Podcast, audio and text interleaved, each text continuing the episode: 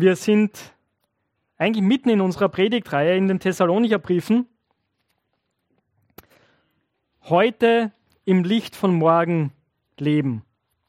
Und ich möchte euch einladen, wenn ihr eine Bibel dabei habt, den Text aufzuschlagen. Wir sind im, wir werden heute das erste Kapitel des zweiten Thessalonicher Briefes miteinander lesen. Und ihr lade euch ein, eure Bibel-App zu öffnen oder eure physische Bibel aufzuschlagen, wenn ihr so etwas verwendet. Und wir haben das gar nicht so geplant gehabt, aber es trifft sich sehr gut. Eben heute ist der Sonntag der verfolgten Kirche. Dieser wird jedes Jahr begangen von der weltweiten evangelischen Allianz, wo es uns wichtig ist, äh, dass Christen füreinander beten, insbesondere für ihre Geschwister, die in Ländern leben, wo es sehr viel kostet, Jesus nachzufolgen. Und die Easy wird uns nachher noch mehr darüber erzählen. Easy ist hier bei uns in der Gemeinde, arbeitet auch für Open Doors mit Kurt Igler zusammen und ist Teil dort des Teams. Und sie wird uns noch einige Informationen geben und uns auch dann im Gebet leiten für unsere Geschwister. Es ist deswegen so passend, weil äh, die beiden Thessalonicher Briefe an eine Gemeinde geschrieben sind, die mit Anfeindungen die mit Verfolgung zu tun hat. Und wenn das im ersten Brief schon ein Problem war, so scheint es im zweiten Brief, der nur ein paar Monate später geschrieben wurde von Paulus, nicht besser geworden zu sein mit dieser Situation, sondern eher schlimmer. Die Verfolgung scheint stärker geworden zu sein. Und es ist jetzt nicht so, dass zu dieser Zeit jetzt im ganzen römischen Reich die Verfolgung schon so stark ist, aber es ist mehr punktuell.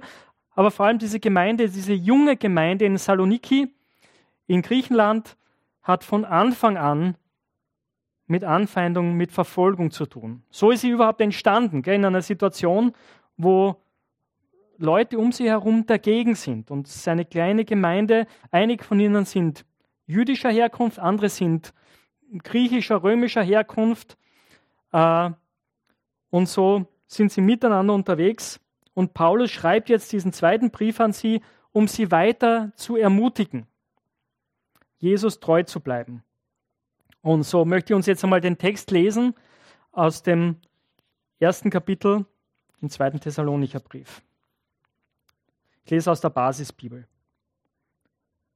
Paulus, Silvanus und Timotheus an die Gemeinde der Thessalonicher, die zu Gott, unserem Vater und zum Herrn Jesus Christus gehört. Wir wünschen euch Gnade und Frieden von Gott, unserem Vater und dem Herrn Jesus Christus. Wir können gar nicht anders, Brüder und Schwestern, als Gott immer wieder für euch zu danken. Denn euer Glaube wird immer stärker und eure Liebe zueinander wächst stetig bei euch allen. Deshalb berichten wir auch den anderen Gemeinden Gottes, worauf wir bei euch so stolz sind. Eure Standhaftigkeit und euren Glauben in aller Verfolgung und allem Leid, die ihr ertragen müsst. Verfolgung und Leid sind ein Hinweis auf das gerechte Gericht Gottes. Sie zeigen, dass er euch für würdig hält, Anteil am Reich Gottes zu erben. Und dieses Reich ist es, wofür ihr leidet denn das entspricht der Gerechtigkeit Gottes. Er vergilt es denen mit Leid, die euch Leid zufügen. Und er lässt euch, die ihr jetzt Leid erlebt, gemeinsam mit uns Ruhe finden. Das geschieht, wenn der Herr Jesus vom Himmel her erscheint. Er kommt mit Engeln, die seine Befehle ausführen und in loderndem Feuer. Dann wird er die, die zur Rechenschaft ziehen, die Gott nicht kennen wollen. Er wird die bestrafen, die die gute Nachricht von unserem Herrn Jesus nicht angenommen haben. Zur Strafe werden sie endloses Verderben erleiden. Sie werden für immer fern sein vom Herrn und von seiner Herrlichkeit und Macht. Das alles wird an dem Tag geschehen, wenn der Herr kommt. Dann wird seine Herrlichkeit aufstrahlen inmitten seiner Heiligen. Staunen und Bewunderung werden aufkommen unter allen, die zum Glauben gekommen sind. Denn was wir bei euch bezeugt haben, hat Glauben gefunden. Deshalb bitten wir immer wieder für euch. Wir bitten Gott, euch würdig zu machen für das Leben, zu dem er euch berufen hat. Mit seiner Macht stehe er euch bei, dass ihr euren Willen zum Guten ganz vollendet. Dann könnt ihr euren Glauben in die Tat umsetzen. Denn mitten unter euch soll der Name unseres Herrn Jesus in seiner Herrlichkeit sichtbar werden. Und auch ihr sollt an dieser Herrlichkeit teilhaben. Das verdanken wir der Gnade unseres Gottes und des Herrn Jesus Christus. Das ist das Wort Gottes. Heute im Licht von morgen leben. Das ist die, der Titel der ganzen Reihe und heute geht es darum, wie schaut es aus? Wie sieht es aus heute im Licht von morgen leben, wenn wir wegen unseres Glaubens verfolgt werden, wenn, wenn wir wegen unseres Glaubens angefeindet werden? Und wir werden uns dabei äh, hauptsächlich die Verse ab Vers 3 anschauen, aber ich möchte vorher kurz was zu den Versen 1 und 2 sagen, ganz am Anfang. Das ist einerseits ein klassischer Beginn, wie Paulus seine Briefe immer beginnt und auch den ersten Thessalonicher Brief. Aber ich möchte euch nur darauf hinweisen, auf eine Sache, die mir, die mir wichtig erscheint, oder zwei Sachen, die mir wichtig erscheinen. Das eine ist, dass er hier sagt, zu wem die Thessalonicher gehören. Sie gehören zu Gott, unserem Vater und dem Herrn Jesus Christus. Ja? Und dadurch, dass er diese beiden, also dass er Gott den Vater und den Herrn Jesus Christus gleich so nebeneinander setzt, macht er etwas ganz, ganz deutlich, dass nämlich Jesus genauso Gott ist wie der Vater. Und sie gehören zu ihm. Er hält sie fest in seiner Hand. Das gleiche begegnet uns im zweiten Vers wieder von Gnade und Frieden von Gott, unserem Vater und dem Herrn Jesus Christus. Ja? Wieder dasselbe Prinzip. Und das ist das, was sie natürlich brauchen, oder? Sie brauchen Gnade und sie brauchen Frieden. Gerade in ihrer Situation. Und das ist auch das, was wir brauchen. Aber kommen wir nach diesen kurzen Bemerkungen wirklich zu unserem großen Abschnitt ab Vers 3. Und ich hätte gern die nächste Folie. Da könnt ihr einfach sehen, wie, wie sich dieser Abschnitt gliedert. In den Versen 3 und 4 finden wir, dass Paulus Gott dankt für sein Wirken. Und das ist auch so, wie er den ersten Brief beginnt. Gell? Er dankt für das Wirken Gottes. Dann der Hauptblock ist, dass er ihnen sagt, schaut in die Zukunft, wenn ihr wegen eures Glaubens verfolgt wird. Und am Ende des Abschnitts im Vers 11 und 12 bittet er für das Wirken Gottes in ihnen. Und das sind so die Abschnitte, wie wir sie uns anschauen werden. Das erste also, wenn wir wegen unseres Glaubens verfolgt werden, wenn wir angefeindet werden, dann ist es wichtig, dass wir Gott danken für sein Wirken in uns. Das ist das, was Paulus hier für die Thessalonicher tut. Er sagt sogar, wir können gar nicht anders, als Gott zu danken oder wir müssen Gott danken, wenn wir an euch denken. Warum? Es begegnen uns wieder die Worte, die kennen wir auch schon aus, wenn ihr da wart, aus dem ersten Thessalonicher Brief, nämlich Glaube und Liebe. Das sind die Dinge, wofür Gott dankt. Und das dritte, das dritte Wort im ersten Thessalonicher Brief, das da immer wieder gekommen ist, war das Wort Hoffnung. Das kommt hier nicht vor, aber ein ganz ähnliches Wort kommt vor, nämlich ihre Standhaftigkeit oder ihr Ausharren steht in manchen älteren Übersetzungen. Dafür dankt Paulus Gott. Für den Glauben der Thessalonicher, der immer stärker wird, der immer wächst, trotz der Anfeindungen. Sie vertrauen auf Jesus, sie vertrauen auf das, was Paulus ihnen verkündigt hat. Sie vertrauen auf das Evangelium und wachsen darin. Und was auch wächst, ist die Liebe, die sie zueinander haben. Wie sie sich umeinander kümmern. Und offensichtlich, wir haben ja im ersten Brief gelesen, dass der Paulus Timotheus zu ihnen geschickt hat. Offensichtlich hat der Timotheus Paulus berichtet, oder wie das Leben der Gemeinde in Thessalonik ist. Dass das ein herausragendes Merkmal von ihnen ist, dass sie füreinander da sind, dass sie einander in schweren Zeiten tragen, dass sie einander lieben. Und dafür ist er dankbar. Und das Dritte, wofür er dankbar ist, und da kommt er gleich in das große Thema dieses ersten Kapitels, ist ihr Ausharren, ihre Standhaftigkeit. Trotz des Leids, trotz der Verfolgung, die sie erleben. Und das ist echt beeindruckend, oder? Weil Verfolgung, Druck kann dazu führen, dass man nicht stärker wird im Glauben, oder es können, kann auch dazu führen, dass man sich abwendet von Gott. Weil das ist ja gerade die Versuchung dran, oder? Das ist wahrscheinlich ihnen passiert und das, das sieht man immer, immer, wie immer wieder, dass Leute sagen, ja, hey, gib Jesus auf. Dann ist die Verfolgung vorbei. Schwör dem christlichen Glauben ab. Oder zumindest nimm es nicht ganz so ernst. Dann lässt die Verfolgung, dann lässt der Druck nach. Und das ist etwas, was Christen auf der ganzen Welt erleben. Und das ist auch etwas, was wir hier ein bisschen erleben. Oder wir erleben natürlich keine Verfolgung, wo uns nach dem Leben getrachtet wird, aber äh, bei gewissen Themen in der öffentlichen Debatte ist es ganz gut, oder? Ein bisschen den Ball ein bisschen flacher zu halten, sage ich mal. Wenn es um Gender-Themen geht oder um äh, Sexualität, Homosexualität,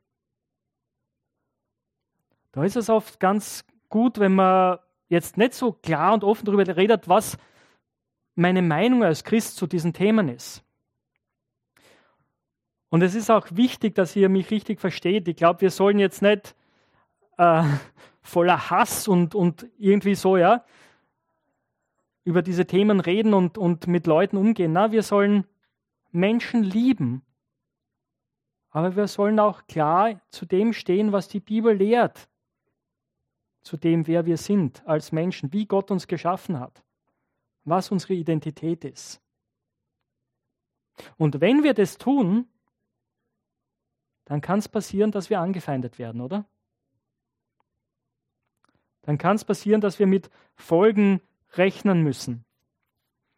Es war ganz interessant, ich habe im Zuge meiner Vorbereitung ich ein bisschen so in andere Predigten reingehört und ich habe über eine, unter anderem eine Predigt gehört, die in London gehalten wurde im Jahr 2017 in einer Kirche dort. Und dort wurde eine Politikerin und Theologin zitiert, äh, die gesagt hat, es gibt in Europa eine, eine blutlose Verfolgung.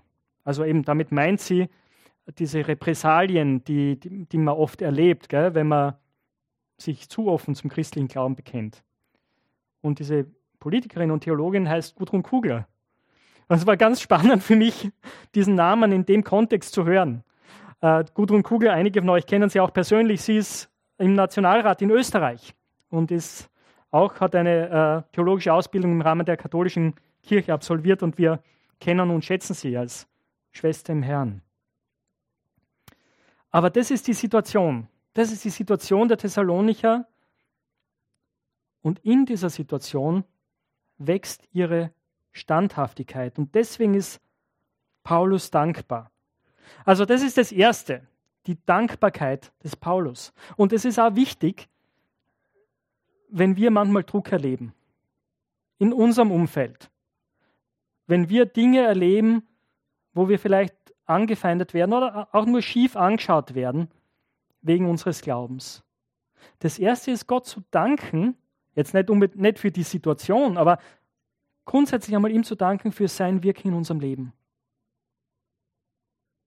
Für seine Gnade. Auch, dass wir eine Gemeinschaft haben in der Gemeinde, wo wir aufgefordert sind, einander zu lieben, füreinander da zu sein, einander zu tragen, gerade in solchen Situationen. Und wenn wir das von anderen hören, solche Situationen, dass wir Gott danken für ihre Standhaftigkeit und sie ermutigen. Das ist das erste, der erste Abschnitt. Das zweite ist, schaut in die Zukunft.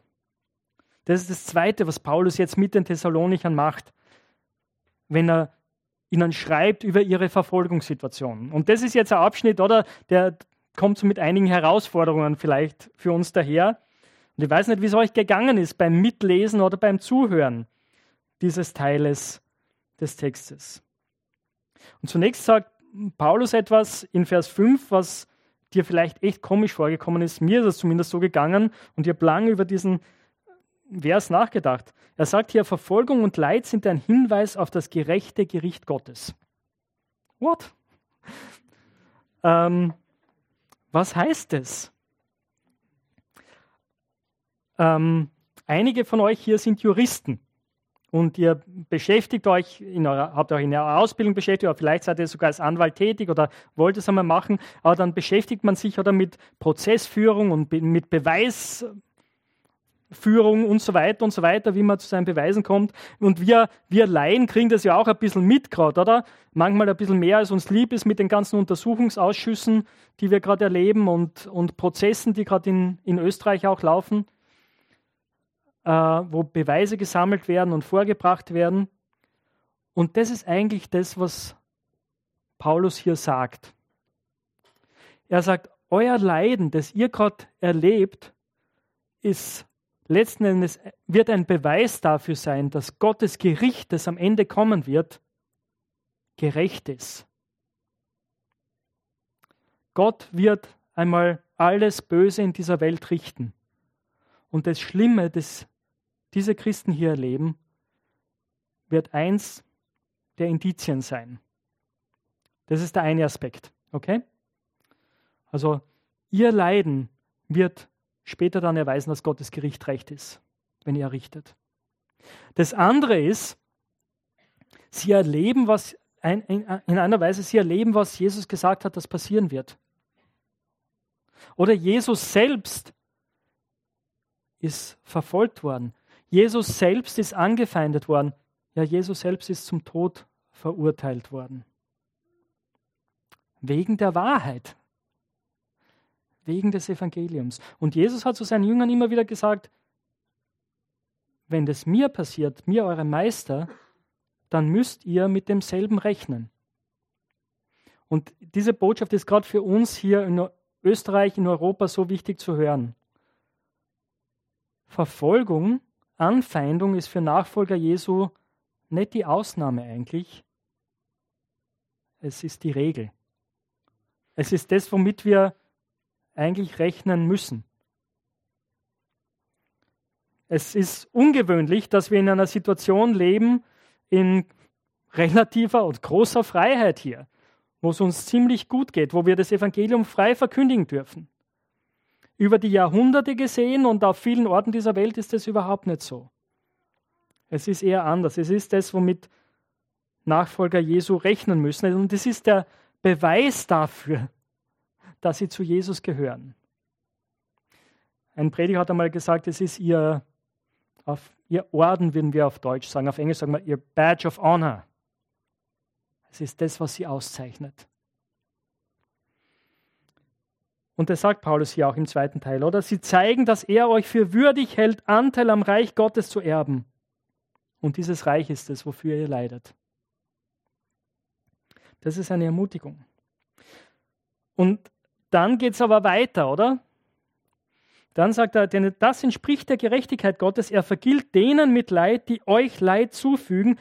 Und er lässt euch, die ihr jetzt Leid erlebt, gemeinsam mit uns Ruhe finden. Und das ist ein ganz, ganz wichtiger Punkt.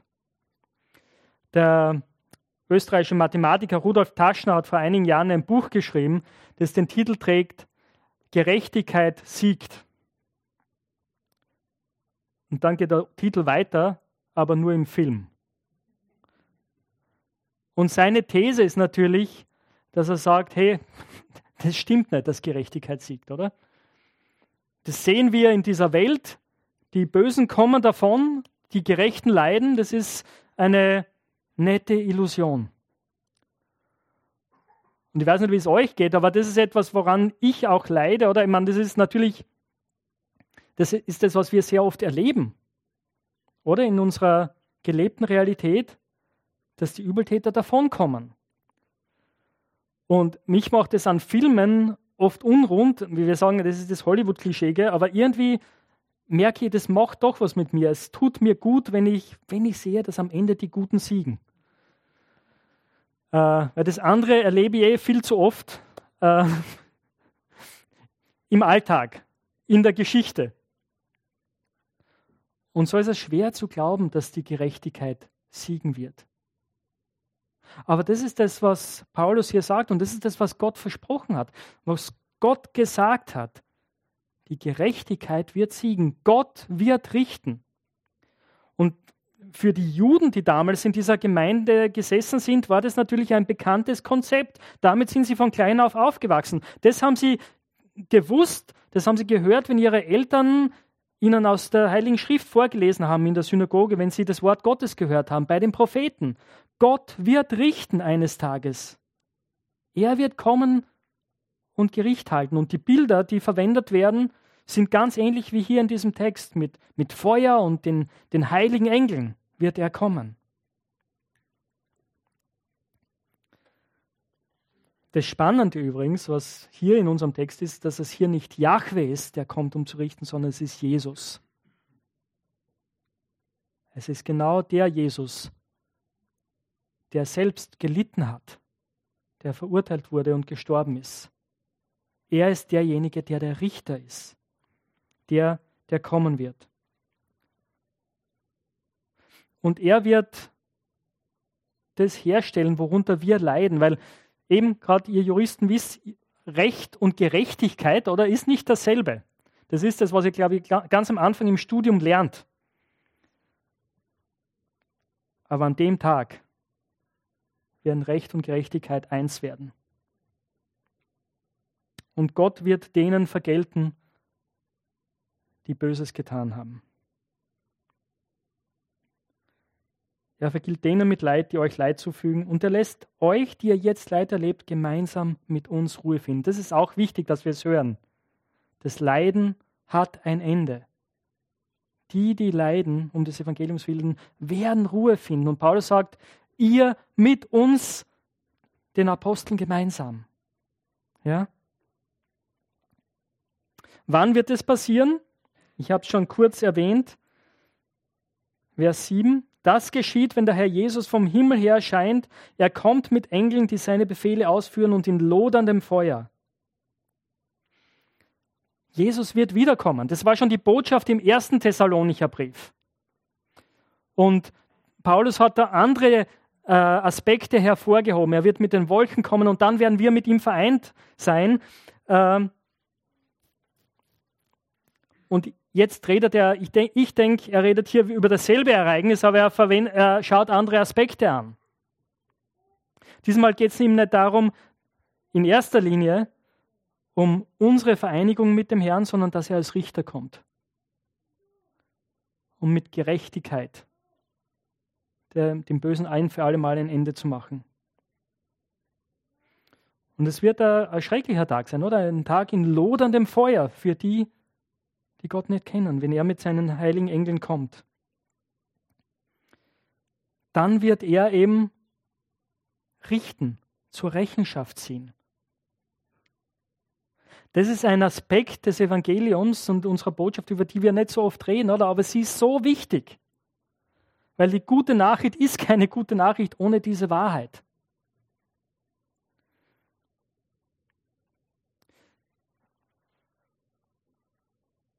Er wird richten, er wird bestrafen. Wen wird er bestrafen? Das ist natürlich die nächste Frage. Also die, die Beschreibung ist wichtig, die hier steht. Dann wird er die zur Rechenschaft ziehen, die Gott nicht kennen wollen. Er wird die bestrafen, die die gute Nacht von unserem Herrn Jesus nicht angenommen haben. Meine, der Kontext, in dem Paulus das schreibt, eben sind, sind diese Verfolger, gell, die die Gemeinde verfolgen. Aber wie beschreibt er sie hier? Er beschreibt sie als Menschen, die Gott nicht kennen wollen. Äh, und da geht es jetzt nicht darum, äh, um, um die Frage, okay, was ist mit denen, die noch nie etwas von Gott gehört haben, oder die vielleicht zu wenig Informationen haben. Das ist nicht der Punkt hier.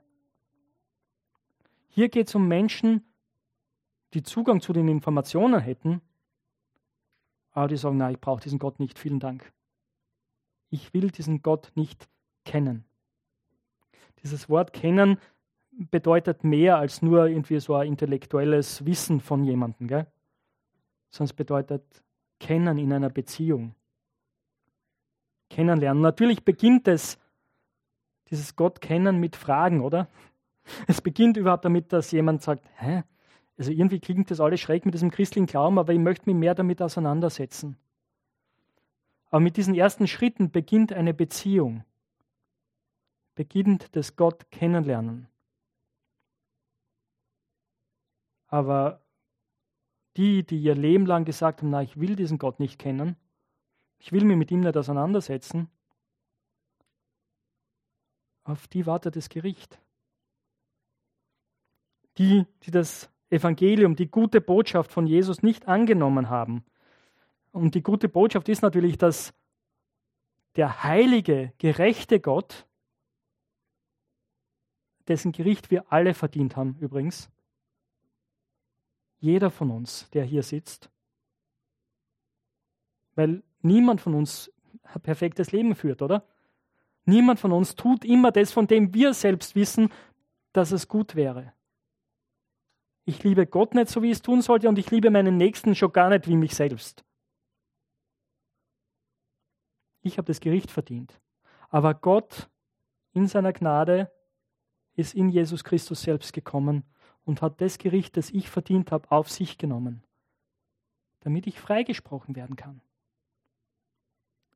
damit ich versöhnt sein kann mit Gott, damit ich Teil der neuen Schöpfung sein kann.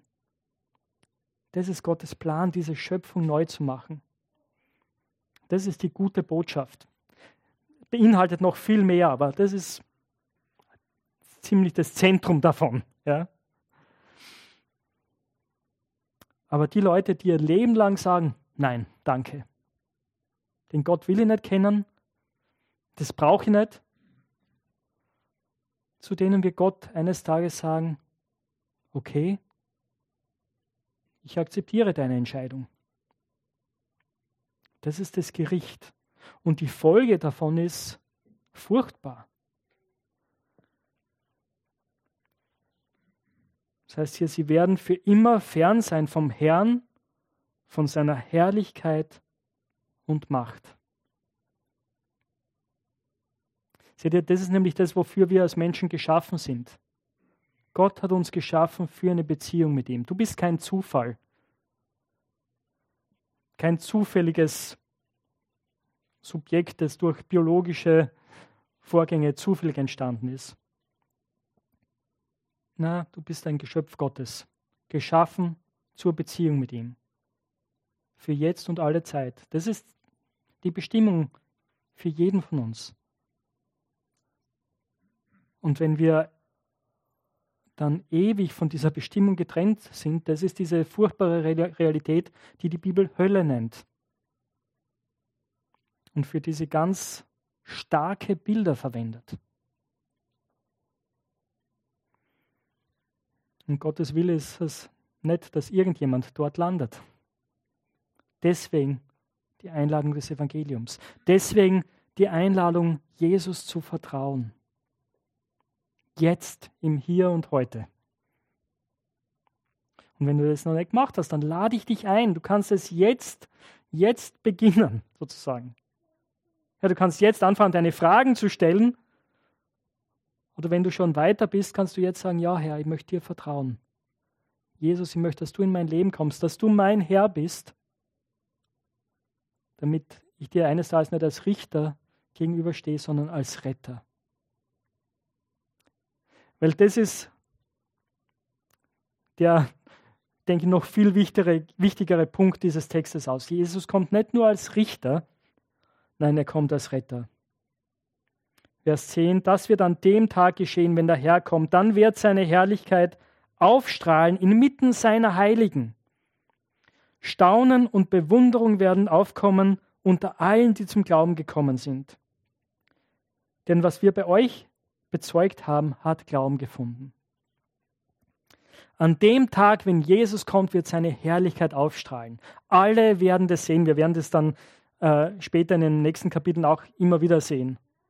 Es wird nicht zu übersehen sein, wenn Jesus wiederkommt. Und Seine Herrlichkeit wird inmitten seiner Heiligen aufstrahlen. Übrigens, das Wort Heilige, ich war jetzt gerade, äh, wir haben angesagt, Heli, Helis Mann ist ja gestorben und war beim Begräbnis dabei. Und es war ein katholisches Begräbnis. Und da kommen auch die Heiligen vor. Und gerade in Österreich denken wir oft so, okay, wenn die, Hei wenn, wenn die Heiligen erwähnt werden, das sind so diese ganz besonderen Menschen, wo wir auch die Statuen in den Kirchen sehen. Gell? Na, wenn Paulus von Heiligen schreibt, dann meint er jeden und jede, die an Jesus glauben. Dich und mich. Wenn du an Jesus glaubst, bist du ein Heiliger, eine Heilige. Und die Herrlichkeit Jesu wird dich verändern, wird in dir aufstrahlen an dem Tag. Und es wird zu Staunen und Bewunderung führen. Es wird ein großartiger Tag sein. Dieser Tag des Gerichts, das ist wichtig, ist kein peinliches Ereignis, wofür wir uns irgendwie schämen müssen. Nein, es ist der Tag der Herrlichkeit. Amen. Danke für dieses Halleluja. Und das führt Paulus jetzt dazu. Ich habe gesagt, am Anfang hat er gedankt und dann redet er über diesen zukünftigen Tag der Hoffnung, wo Gott Gericht halten wird, wo Jesus Gericht halten wird über alles Böse und wo seine Herrlichkeit aufstrahlen wird. Und das führt ihn jetzt zum Bitten in unserem dritten Abschnitt. Er sagte, deshalb bitten wir immer wieder für euch. Wir bitten Gott, euch würdig zu machen für das Leben, zu dem er euch berufen hat.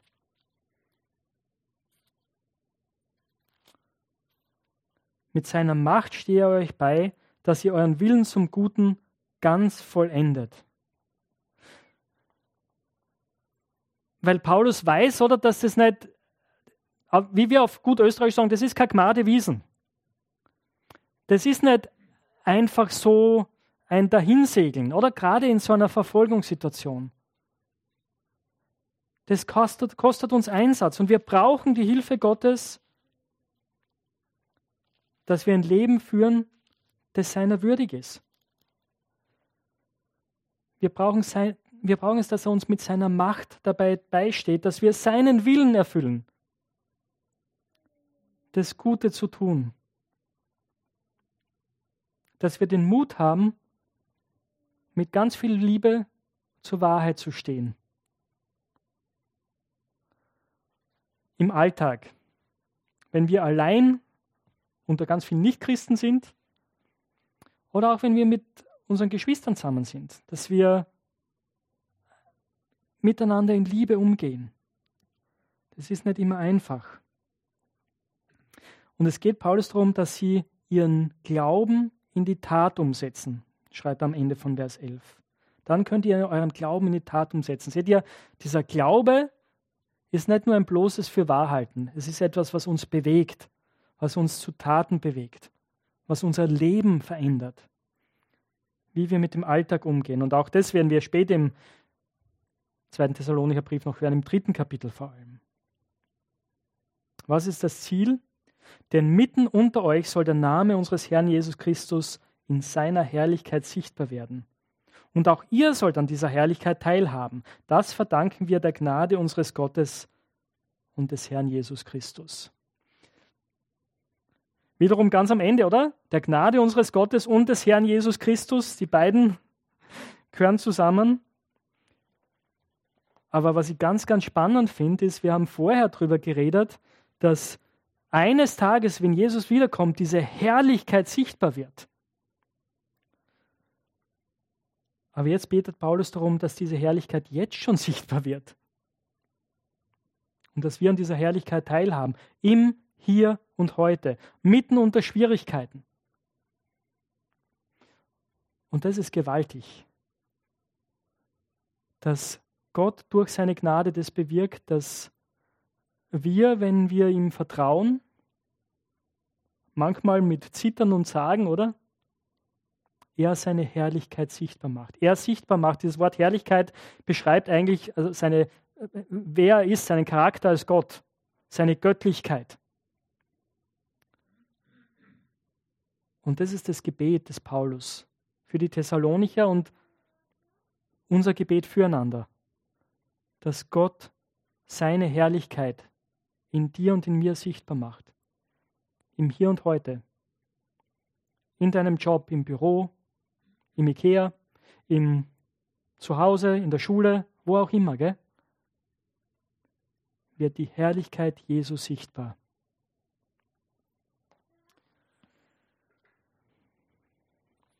Das war eine ganz spannende Stelle, denke ich, eine herausfordernde Stelle. Ich weiß nicht, wie es dir jetzt geht mit diesen Gedanken, dass Jesus kommen wird, zu richten. Ich bete auf jeden Fall für jeden von uns, dass wir so leben, dass Gottes Herrlichkeit sichtbar wird in unserem Leben, dass wir den Mut bekommen, zu Jesus zu stehen, dass wir keine Angst haben und dass wir unsere Mitmenschen, die Jesus nicht kennen, lieben und ihnen dieses Evangelium weitergeben. Und jetzt am Ende möchte ich etwas mit uns machen, wo uns die Tanja schon darauf eingestimmt hat. Äh, wir werden später noch von unseren Geschwistern weltweit hören, die mit Leiden zu kämpfen haben. Und ich möchte jetzt aber mit uns, dass wir gemeinsam beten, nämlich das Gebet, das uns vereint mit allen Christen weltweit, über die Jahrhunderte hinweg, das Vater unser. ich möchte euch einladen, dazu aufzustehen. Ich werde uns leiten und wir beten gemeinsam.